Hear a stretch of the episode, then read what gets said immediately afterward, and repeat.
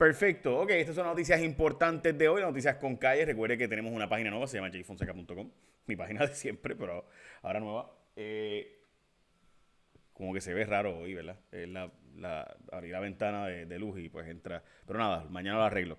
Ok, vamos a noticias importantes de hoy. Como ustedes saben, este fin de semana fue un fin de semana largo y se dispararon los casos de COVID, gente. La verdad es que los números son preocupantes. 204, 204 casos nuevos confirmados eh, reportados por el Departamento de Salud. De nuevo, esta cifra es oficial, son los casos nuevos, el día con más casos de casos confirmados, el día con más casos de COVID. 225 se reportan hoy confirmados, pero de esos 21 son viejos, son 204 en realidad para el día de hoy.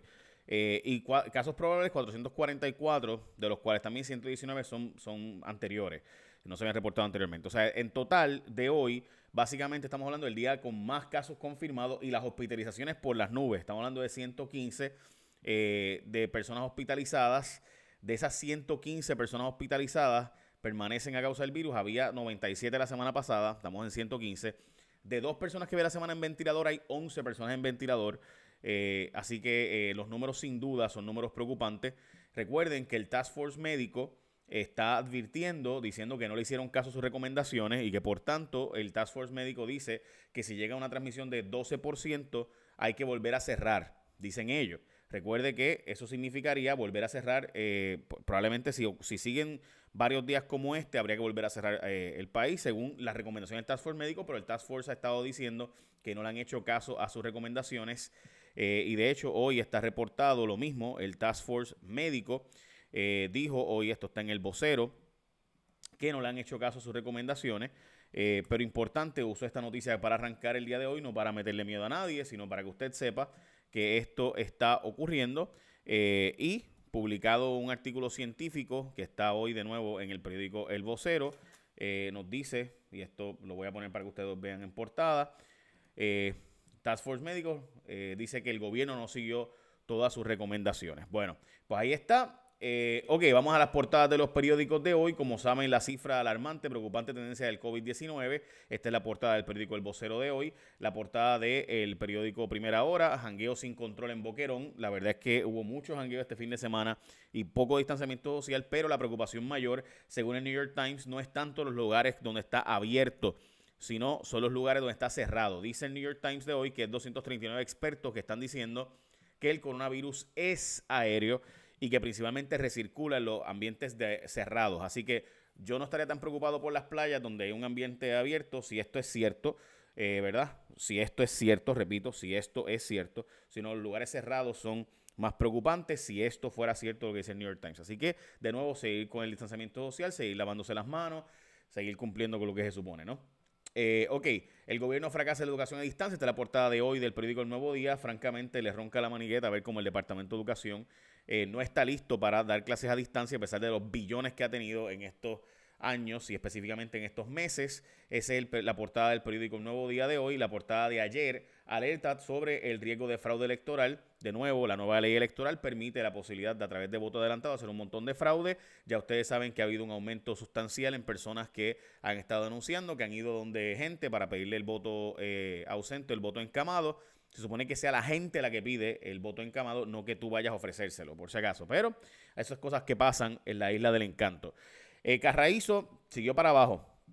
De hecho, tuvo un día bien preocupante porque fue el día en cuanto a CCs, o sea, en cuanto a la cantidad de líquido que llegó, más bajo en la historia.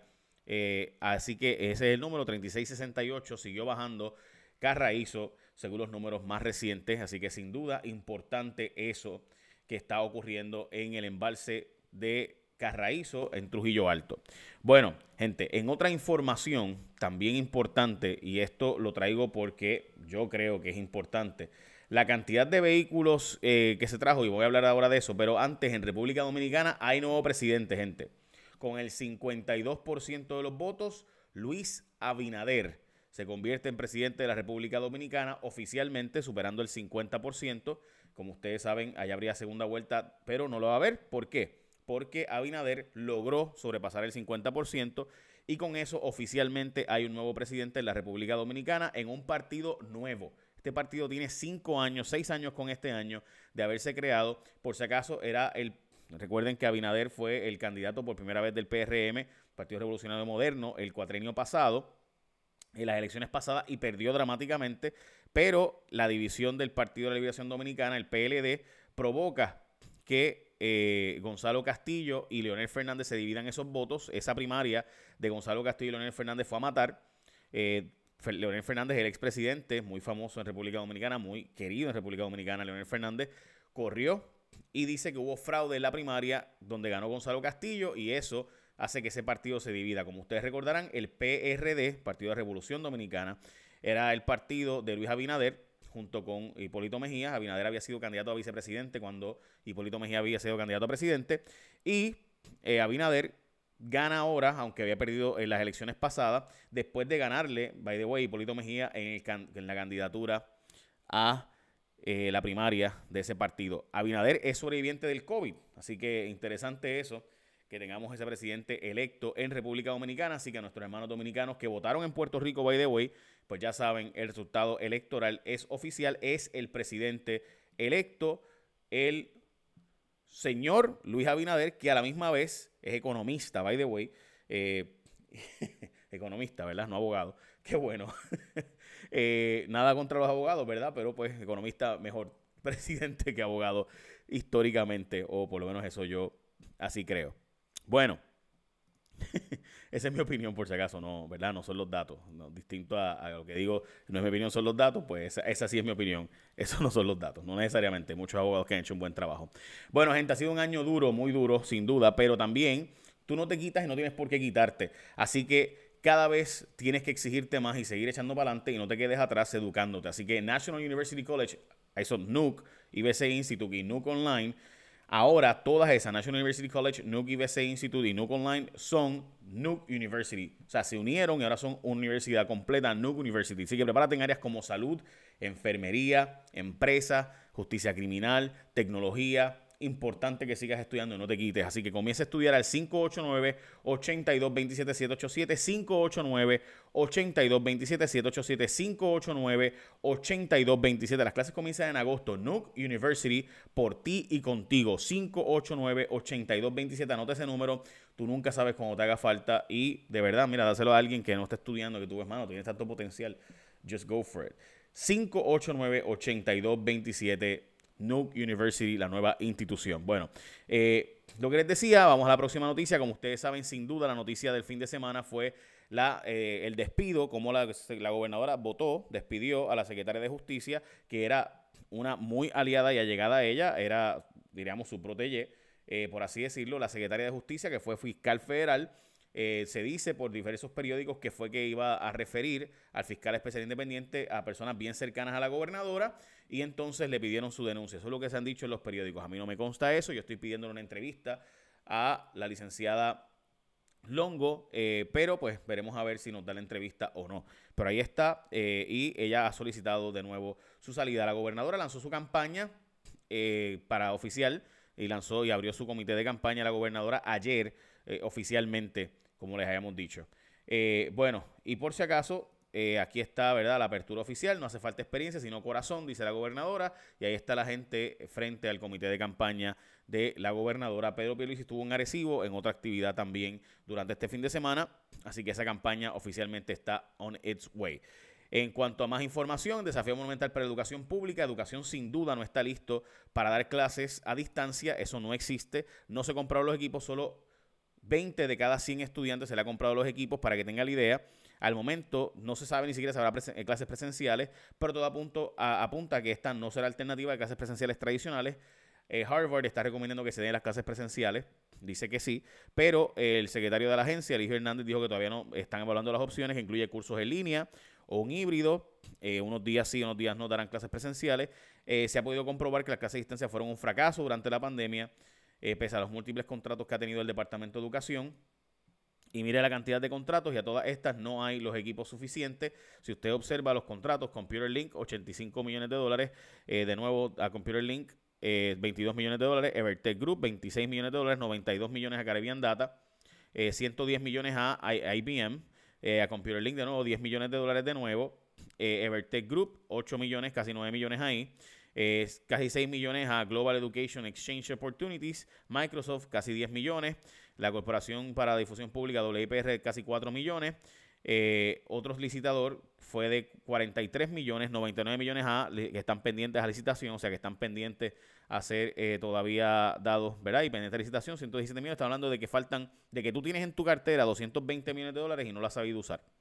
Eh, pero nada, vamos para la campaña política y olvidémonos de, cualquier otra cosa. Eso es, así pasa en Puerto Rico. Bueno, citaron a Forta, citaron al CIC el Centro de Investigaciones Criminales está eh, citando a la ex empleada de Fortaleza que dijo que toda la propiedad de Ricardo Rosselló sí estaba en Fortaleza cuando ella estuvo allí y que ella estuvo bajo Wanda y que también estaba la propiedad allí, que eso desapareció entonces posteriormente porque sí estaba la propiedad. Eh, allí puesta. Los Safe Kits, las propiedades, recuerden que estoy, hablando de que bajo eh, Wanda Vázquez está diciendo que Ricardo Rosselló se llevó unos nerds, ¿verdad? Unos players y unas cosas. pues dice ella que no, que eso estaba todo allí y que ya no ve eh, esta empleada, pues nada, fue citada por el CIC, el Centro de Investigaciones Criminales, eh, como ustedes saben. Bueno, esa ex empleada de Fortaleza fue citada entonces para testificar. Veremos a ver. Bueno, los Safe Kids, como les decíamos, recuerden que desde el 2006 en Puerto Rico hay un montón de eh, personas víctimas de agresión sexual, violación o ¿verdad? abuso sexual que no han sido evaluados. Bueno, pues hay escollos de nuevo, hay retraso eh, porque hay un problema con la identificación de las víctimas. Por ejemplo, se identifica una víctima que tiene supuestamente 16 años, eh, pero entonces eh, la información que tienen es de una persona de 25 años, así que hasta se recopiló mal la información. Por ejemplo, se recopiló información de un varón y realmente era una mujer la que estaba allí. Bueno, en fin, un desastre. La información de los safe kits para evaluar. Estamos hablando de que esos safe kits han sido problema también en Estados Unidos, pero en Puerto Rico, sin duda, estamos hablando de casos de hasta el 2002 fue uno de los que se encontró. Para agosto llegaron los pasajeros a Guadilla y Ponce, según la información oficial provista por el gobierno. Así que veremos a ver cómo ocurre eso con el tema del COVID. Eh, disfrutaron de la playa de Isla Verde, pero no cargaron con la basura. Hubo una actividad este fin de semana allí y ya ustedes saben cómo quedó. Luis Falcón subió la información, eh, pero la, policía de Carolina, debo decir, el municipio de Carolina fue y recogió la basura allí. Hoy empieza la AMA. Eh, de nuevo y el tren urbano con sus horarios en específico la información es que señaló que estarán activas seis de las siete rutas troncales en un recorrido diario de 5.30 de la mañana y 8 de la noche. Las rutas troncales son aquellas medulares que recogen la mayor cantidad de pasajeros. Iniciarán las rutas 2, 4, 5, 7, 9 y 37 y van a estar monitoreando sobre eso. Bueno, también información sobre eso es eh, que, eh, y debo decirle esto, en el sesco, gente, y esto está pasando. Va a haber problemas hoy. Hoy abre el sesco para las personas que sacaron cita. Así que no es que abre para todo el mundo. Para las personas que sacaron cita, abre el sesco, ¿verdad? Pues, ¿qué pasa, gente? ¿Qué ocurre? Que en el sesco un montón de gente que supone que fuera para unas cosas está pidiendo otras cosas y ya. Y yo sé que dicen, ¿cómo tú sabes eso? Bueno, por los comentarios. Voy a explicar ahora montón de personas que no calificaban para sacar cita de renovación de licencia ahora sacaron una cita por otros trámites, o sea, sacaron para traspasos, registro de vehículos, etcétera, pero pusieron en los comentarios que iban a renovar licencia. No van a poder renovar licencia porque el sistema no le va a proveer para eso, así que usted va a ir hoy y en el sesco va a formarse un tal para afuera, ver lo que eso va a pasar. Se le advirtió que no se iba a permitir eso porque, gente, los trámites ni siquiera tienen el equipo para hacer las renovaciones ahora mismo. Así que tendrían que interrumpir a los que están haciendo renovaciones para tener esas personas que se tratan de pasar de listo. Así que va a robarle turno a los que sacaron cita legítimamente. Así que de nuevo, si usted hoy era el sesco y no le, y no le tocaba a usted calificar para renovación de licencia ahora, es decir, si usted, licencia no es de enero, febrero o marzo, no te lo van a poder hacer. Eh, porque no hay sistema para eso en todo el sesco. En fin, eso va a pasar hoy, así que pendiente eh, importante esta información que me parece que, ¿verdad? De nuevo, si no leemos instrucciones, no seguimos instrucciones, para haber problema. Lo mismo del tingo al tango con los carretones, estos food trucks los compró Fortuño y todavía no se han entregado, gente. Del 2010 por ahí están dando vueltas y todavía a estas alturas no se han entregado, bendito sea el Señor. Eh, también hoy regresan los empleados federales a trabajar en los Estados Unidos. Gran parte de los empleados federales de oficinas en Washington, D.C. regresan a trabajar durante el día de hoy. Así que importante los números. De hecho, recuerde que las cifras del COVID a nivel mundial ya sobrepasan los 11.1 millones de personas. Entre ellas, el día con más contagio a nivel mundial, 203 mil personas. Eh, ayer eh, fueron reportadas durante el sábado para el domingo. Así que oficialmente estamos hablando de los números más impresionantes ever de el COVID a estas alturas. Sí, no hemos salido del problema. De hecho, hoy se reporta que Brasil, recuerde que México es el país con más muertes per cápita, eh, Brasil se le pasó ya a Estados Unidos por la tendencia que lleva y Estados Unidos no ha logrado bajar la curva, sino que sigue bastante elevada. Y así están los datos. Esto por si acaso no es mi opinión, esos son los datos. Así que ahí están los datos. Bueno, sigue pendiente gente en Puerto Rico, de nuevo bien preocupante la cifra del COVID. Tenemos el peor día con 204 casos confirmados, o sea, prueba molecular.